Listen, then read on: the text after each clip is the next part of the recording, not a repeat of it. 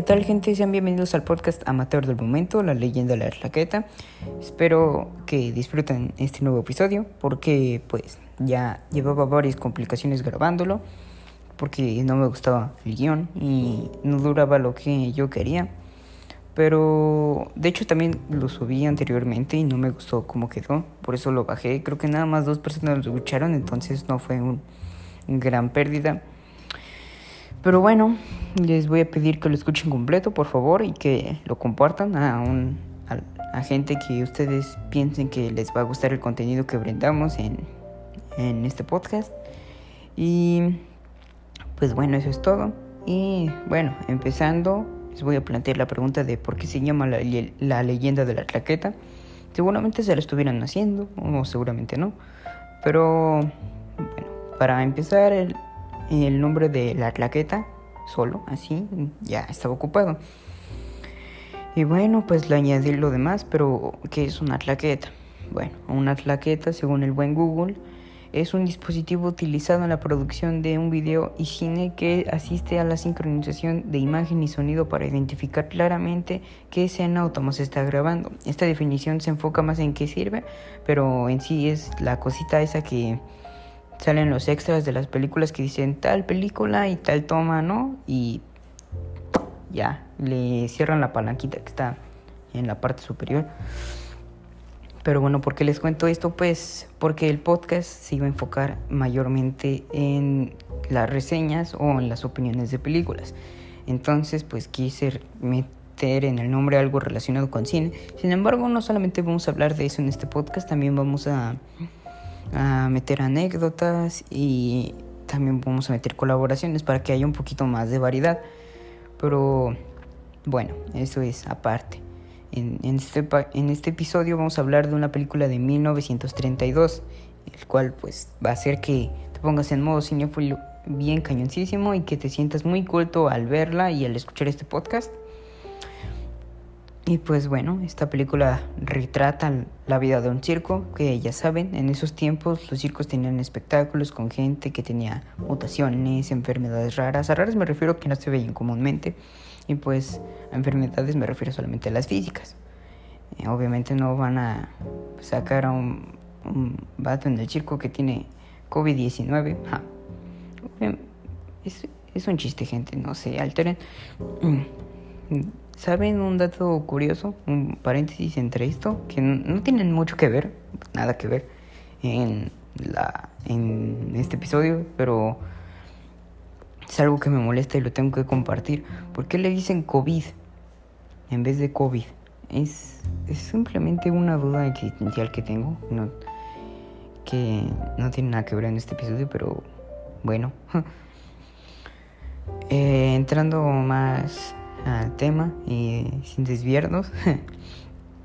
Em, eh, pues de eso se trata la película, de la gente que vive en el circo y cómo va más o menos su vida. Y pues la película se enfoca más en la trama de dos personas con estatura baja que son pareja, que están comprometidos, que inclusive parecen niños, no lo digo en mal plan, su, porque su cara y sus voces son de niños. Y pues yo los vi y pensaba que eran niños. Eh, pero bueno, ya después se aclaran que son adultos alemanes. Y en fin, el hombre que se llama Hans y la mujer que se llama Frieda están comprometidos, pero el hombre se enamora de la acróbata del circo, que pues ya saben, ¿no? En los carteles se presumía que era la mujer más hermosa del mundo y en fin. Hans le decía a toda esa gente que veía los carteles, yo se los confirmo, ¿no? Y bueno, entonces después de una presentación del acróbata, que coquetean uno con el otro, y Frieda se pone celosa, obviamente. Pues, ¿quién no? Bueno, de hecho es muy subjetivo. Puedes... Bueno, ya en, el, en ese aspecto, porque ya se estamos coqueteando, pues si te, pone, si te enojas, ¿no? Pero... Eh, los celos no son buenos. Eh, el chiste es que te des el que te des tu lugar. Bueno, eso ya es aparte. Además, centrándonos en el tema y sin desviarnos de nueva cuenta, la acróbata tenía pues una relación con el hombre más fuerte del circo, que, que presumía ser el hombre más fuerte del mundo, que se llama Hércules, o ese al menos era su sobrenombre del circo. pero todos le llaman así en la película, entonces pues vamos a, a referirnos a él así.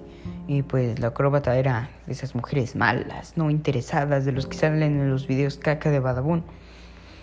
Y pues este Hércules, la acróbata y, y ya, se querían aprovechar de Hans porque pues este Hans le regalaba varias cosas a la acróbata en, en este en el plan de que quería pues conquistarla, ¿no?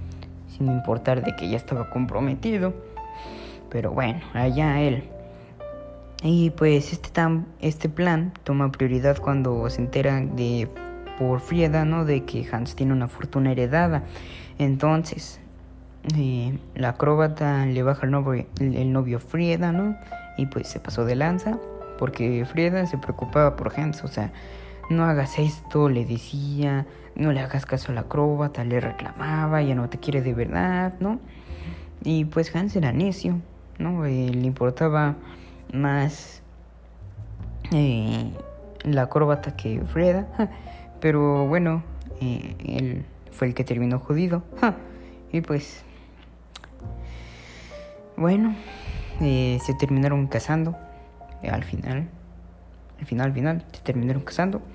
Frieda y la acróbata se creó una rivalidad entre ellas. Hans y la acróbata eh, en su boda tuvieron el descaro de invitar a Frieda y también invitaron a todo el circo. Y pues Frieda fue, cabizbaja, triste, pero fue. Pero al final se terminó yendo de la fiesta, entonces no sé por qué fue, supongo que es masoquista. Y bueno, te, como la mayoría del circo, y como ya lo habíamos comentado, pues era gente con mutaciones y discapacidades y así. Em, hicieron como una iniciación, no de esas iniciaciones raras, pero este era una iniciación, vamos a decirle así. Eh, en donde servían una copa de vino o champaña, no sé qué era, la película estaba en blanco y negro, entonces pues no lo podía identificar bien, en donde todo el, todos los miembros del circo tomaban de ella mientras cantaban Is One of Us en ese ritmo, ¿no? Creo. Y significa ella es una de nosotros en, en español. Y pues la acróbata es una de esas personas sin cultura que no está notificada de que las demás personas tienen sentimiento y se empieza a armar de palabras y les empieza a decir monstruos que son unos fenómenos e inclusive le dice enano a su esposo y lo cargan en la en los hombros de Hércules como si fuera un niño y así, ¿no? Y pues toda la audiencia se queda así como que qué mal plan. y pues al final le piden perdón. Hans va de de asno y las acepta. Y pues este el acróbata le envenena la comida y le hablan al doctor y el doctor dice que es veneno. Pues todos empiezan como a sospechar, ¿no? Y ella cuida de él, entre comillas, porque siempre en la comida le ponía unas gotitas de veneno para pues matarlo, ¿no? ¿Para qué más es el veneno? Y claro, Hans se da cuenta y cuando sus compas y él estaban en su camerino, cuando estaban transportando el circo de un lugar a otro, mm, este Hans la exhibe, la pone en evidencia en frente de sus compañeros y pues sacan las pistolas y la amenazan. En esa escena así como que fue muy heavy, sí te sacas mucho de onda porque dices, ¿qué onda? O sea, ¿de dónde sacaron esas pistolas? O sea, yo pensaba que era gente pacífica, ¿no? Pero bueno, eh, toma ese rumbo un poco al estilo de Parasites, en donde eh, tú piensas que es una película de drama, pero al final sí se pone como muy de thriller. Pero bueno, eh, la amenaza, ¿no? La convierten en una gallina. ¿En serio? Así una gallina, le, creo que, bueno, le cortan las piernas, ¿no? Sí la ponen bien deforme y en otro circo la exhiben como una mujer gallina. Y sí está muy creepy, la verdad, me, dio mucho miedo, no pude dormir en, en varios días. Y bueno, eh, de eso va la película, ese fue un, pequeño un pequeño resumen. y pues vamos a hablar de ella. Y con lo primero, el primer punto es que te deja con un crunch bien feo, un mal sabor de boca, porque pues sabiendo que la gente no utiliza maquillaje ni CGI porque obviamente era 1933, toda esa gente tenía esas discapacidades y esas enfermedades.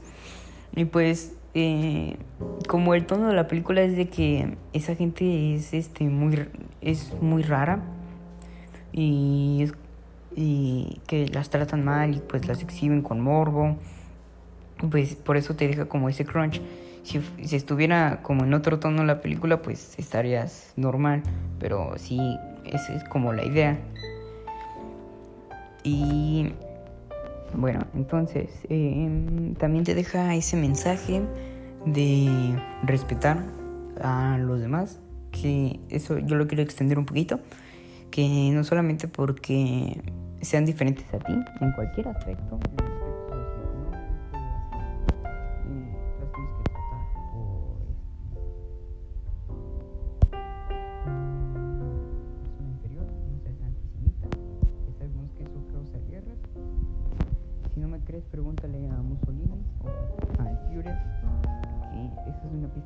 Un próximo podcast, el Führer.